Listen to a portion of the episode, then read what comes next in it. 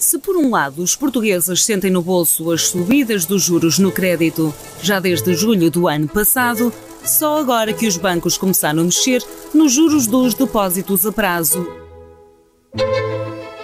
Viva! Está com o Expresso da Manhã. Eu sou o Paulo Baldaia.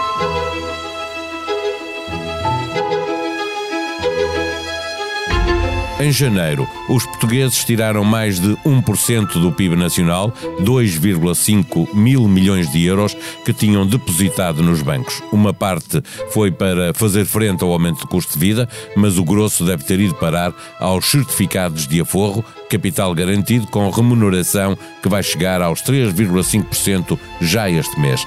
Como os bancos nos andavam a cobrar para fazer negócio com o nosso dinheiro, agora têm de pagar juros que se vejam para recuperar os depósitos perdidos. Mas não estão com pressa e o Banco de Portugal já veio pedir mais rapidez na melhoria da remuneração do dinheiro depositado a banca está com liquidez, como empresta menos, também necessita de menos depósitos para cumprir os rácios. A verdade é que duplicaram os lucros em 2022, fruto dos serviços que prestam aos clientes e da margem que conseguem tirar entre o que pagam pelo dinheiro que pedem e o dinheiro que emprestam. O lucro nos bancos é bom sinal. Ninguém quer voltar a pagar por um colapso no sistema financeiro. Mas é preciso equilíbrio, porque se emprestam menos, quer dizer que há menos investimento e diminui o potencial de crescimento. E já agora, a inflação ainda não é um problema resolvido e não podemos esquecer que o que desvaloriza o dinheiro é mesmo a inflação. Neste episódio, conversamos com Catarina Castro, vice-presidente da SEDES, analista de mercados, comentadora da SIC. O Expresso da Manhã tem o patrocínio do BPI eleito Banco do Ano em Portugal em 2022 nos prémios Bank of the Year pela revista The Banker do grupo Financial Times. Este prémio é da exclusiva responsabilidade da entidade que o atribuiu. Banco BPI SA, registado junto do Banco de Portugal sob o número 10. Viva Catarina Castro. A banca privada praticamente duplicou os lucros em 2022, num ano em que subiram os juros dos empréstimos que fazem às famílias e às empresas. Os bancos demoraram ainda assim a começar a remunerar eh, melhor os depósitos e os depósitos tiveram em janeiro a maior queda desde 1979. A banca foi gananciosa e vai ter de corrigir ou não? Ou tem liquidez que chegue? Uh, Paulo, um, desde já obrigada pelo convite. Um, eu penso que aqui a questão é uma análise muito mais eh, de acordo com aquilo que é a estrutura de balanço de um banco, ou seja, um balanço de um banco para ser saudável e para também ter a solidez necessária financeira que todos nós precisamos e desejamos para o país, para os nossos aforradores, não consegue fazer uma alteração um, de eh, taxa de juro de, e crédito versus uh, depósitos à velocidade que os mercados financeiros também o antecipam. Lembrando que nós vimos realmente um, em menos de 12 meses, nós vimos de uma taxa Euribor negativa em 50 pontos base para uma taxa Euribor ao fecho da sexta-feira passada já acima dos 3,60% e portanto são 12 meses um, perfeitamente impensáveis do ponto de vista de rapidez com que o efeito de taxas uh, atingiu uh, o crédito e o segmento de crédito. E aquilo que mais nos interessa e preocupa que, é, uh, que são as famílias e, empréstimo, e os empréstimos à habitação vis-à-vis aquilo que é a capacidade que um banco, de forma sustentada e saudável para a, sua, para a sua própria estrutura de balanço, consegue depois remunerar depósitos. Catarina, ainda assim, a Cristina Lagarde e também o governador do Banco de Portugal eh, chamaram a atenção à banca que tem que andar um bocadinho mais rápido do que, do que estava a andar, não é? Certíssimo. Um, e aqui o, o, o, impacto e a decisão de Cristina Lagarde e do Banco Central e de outros bancos centrais começarem a chamar a atenção é correta. Um, também essa mensagem começou a ser passada a nível do Banco de Portugal uh, recentemente, um, mas mais importante do que isso é a mensagem uh, que vem desde setembro, outubro do ano passado, de bancos centrais, tanto em Portugal como na Europa, de uh, com, começar a reduzir uh, o fluxo de crédito, de concessão de crédito. Esse é o mais relevante e aquele que protege mais as famílias e qualquer economia. E, portanto, Também ajuda ao rácio dos bancos, não é? que, tem, está bom, não tem problemas entre depósitos e empréstimos, exatamente, não é? Mas... Exatamente. E, portanto, essa, essa, essa pedagogia que aconteceu pela primeira vez, não é? Lembrando que nós em 2008 tivemos uma das maiores crises uh, de sempre e foi a crise financeira. portanto, não a queremos repetir. Não a querendo repetir essa pedagogia de começar por uh, avisar tanto, uh, o, tanto cidadão como o sistema financeiro de que a concessão ao crédito tinha que começar a abrandar ou mesmo travar, está a funcionar e isso já está refletido nos dados do Banco de Portugal, onde também vimos esta, esta questão dos depósitos. A segundo, o segundo passo e esta mensagem agora relativamente aos depósitos é também ela importante, mas também temos de ter em consideração o seguinte, que é a forma com que o aforro é feito, como a poupança é feita em diferentes países da União Europeia, um, vai muito ao coração daquilo que são uh, uh, o fluxo de, de, de, serviço e de produto do depósito puro e simples ou o produto ou o depósito estruturado. E portanto este, este mix de produto bancário é ele também importante que seja feito de uma forma saudável para que não se repitam erros do passado, nomeadamente, nomeadamente aqueles com que os aforradores um, em Portugal viveram com a crise de 2008, não é? E, portanto, esta situação de repasse ao, ao, à taxa de depósito é sim uma mensagem importante, tenho a certeza que os bancos irão cumprir.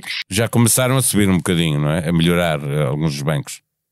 Exatamente. E é importante que o Banco Central também mantenha a pressão em cima do próprio eh, setor financeiro. Portanto, isso não, não é de todo um, mau. É, é, sempre positivo, é sempre construtivo e a favor daquilo que é eh, a boa eh, gestão da poupança do cidadão. Eh, sem juros que compensem os depósitos e, portanto, saíram, uh, uh, saiu muito dinheiro dos depósitos na, na, banca, como, como disse, é a maior queda desde 1979. Isso significa que os portugueses estão a aproveitar para amortizar a dívida que eles próprios têm à banca? Infelizmente penso que não.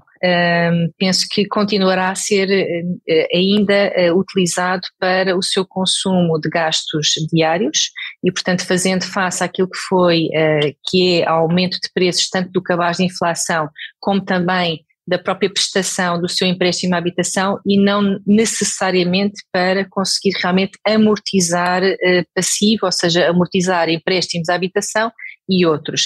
Uh, até porque os dados a nível de crédito ao consumo, no caso dos, dos, ah, do cidadão em geral, não está a desacelerar a uma velocidade tão alta ou tão grande como no caso do, do, do crédito a empresas, em especial as grandes empresas. Uh, este é um dado importante que vem no relatório do Banco de Portugal. Empréstimos às, de grandes empresas está em mínimos pré-pandemia e, portanto, há realmente aqui um ciclo um, de alguma cautela, provavelmente essa é a palavra Também certa. Também significa menos investimento, não é? É sempre complicado. Esse, esse, esse é o outro lado da moeda e é por isso é que nós, eh, se calhar em novembro e dezembro, nós economistas e em geral comentadores, um, eh, acompanhámos isto com a dificuldade de perceber se este travão poderia ou não originar o quê? A quebra exatamente abrupta do investimento e por, e por consequência, ou uma das piores das consequências seria o início daquilo que seria um aumento do desemprego e portanto tudo isto está a culminar realmente num cenário que até final de março poderá surgir de risco uh, novamente de vermos um, uma quebra de PIB, de, de, de, crescimento económico um pouco mais expressivo, até porque o indicador do Banco de Portugal, da atividade diária do Banco de Portugal, voltou a mínimos uh, do ano e, portanto, é provável que se tenha, que se sinta um abrandamento um bocadinho mais uh, abrupto agora até ao final de março. Um, mas a realidade é que depois há outros fatores que têm a ver mais com a dinâmica de turismo, uh, de, de, realmente captação de investimento externo e estrangeiro que Portugal continua a revelar e que provavelmente ainda garantirá um bom ano em termos de crescimento económico, embora com a dualidade de uh, preços, ou seja, do, do, tema de inflação ainda continuar ele muito alto. E portanto se calhar o nosso debate para este ano será muito à volta daquele jargão da estagflação um, onde estaremos em, em, abrandamento económico, com investimento realmente a voltar a mínimos, mas com um custo de inflação ainda demasiado alto. E, portanto, o digerir desta complexidade em termos de macroeconomia vai se refletir provavelmente em mais um ano de empobrecimento da classe média uh, e das franjas mais, mais vulneráveis da população. Eh, eh, Catarina, para fecharmos a nossa conversa, eh, o que tem estado a crescer são os certificados da Forro, que já estão a remunerar no próximo mês já, a nível, já no máximo 3,5%. Isso significa que a fatura de juros também a pagar com a dívida pública, pela dívida pública, está a subir e, e, e vai ser um, uma dor de cabeça para o governo é? ao longo do ano. É, é, exatamente, e tanto que o excedente orçamental que, que, que foi anunciado uh, hoje, uh, os 2 mil milhões de, de, euros, provavelmente já estão em boa parte, em alguma parte, bastante comprometidos com este pagamento adicional de juros que todos teremos como país, como soberano. Uh, lembrando que o cenário central atualmente para 2023 e 2024 é termos taxas de juros muito mais próximas dos 4%, seja para o soberano, seja para, para, para, para, o comum dos cidadãos através das taxas Euribor. Aqui a grande, a grande dificuldade será realmente como, como país, se conseguimos continuar a posicionar Portugal como um bom uh, criador e, portanto, um, um, um, país que, com crescimento que poderá até ser superior uh, ao da dinâmica da média europeia, pode, ser, pode acontecer este ano, em 2023, continuamos também numa dinâmica de sermos atrativos do ponto de vista de investimento para o Estado soberano e conseguimos realmente manter aqui um capítulo de refinanciamento da dívida uh, mais favorável do que se poderia prever. Agora, o desafio realmente desta fatura de juros é alta, e nós não deixamos de ser um país excessivamente endividado e, e, e deste ritmo e ciclo de endividamento, a única forma de sairmos é relançarmos crescimento e, portanto, é com crescimento que se paga a dívida. Um, não é só com a poupança ou com a boa execução de poupança uh, que foi feita ao longo dos últimos anos. E, portanto, o desafio fica realmente na ótica do crescimento já tem na sua aplicação de streaming áudio ou na Opto, plataforma digital de streaming de vídeos, ou então encontra na página de podcasts do Expresso o segundo episódio de Tabu. É possível rir da morte e rir do medo da morte quando se sabe que esta pode estar próxima. Durante uma semana, Bruno Nogueira viveu com quatro pessoas com doenças incuráveis, ouviu as suas histórias, percebeu como se integram, como são olhados e os obstáculos com que vivem. Depois, pegou nestas histórias e tornou-as protagonistas de Tabu, um espetáculo de comédia sem limites. O episódio foi emitido originalmente em março de 2022 e duas das convidadas, Lídia e Cláudia, faleceram alguns meses depois. A ambas, Bruno Nogueira agradeceu a participação no programa, afirmando que foram um exemplo superior de como lidar com as rasteiras da vida. Está aí mais um episódio de Tabu em podcast. A sonoplastia deste episódio do Expresso da Manhã foi de João Martins. Tenham um bom dia, nós vamos voltar amanhã. Até lá.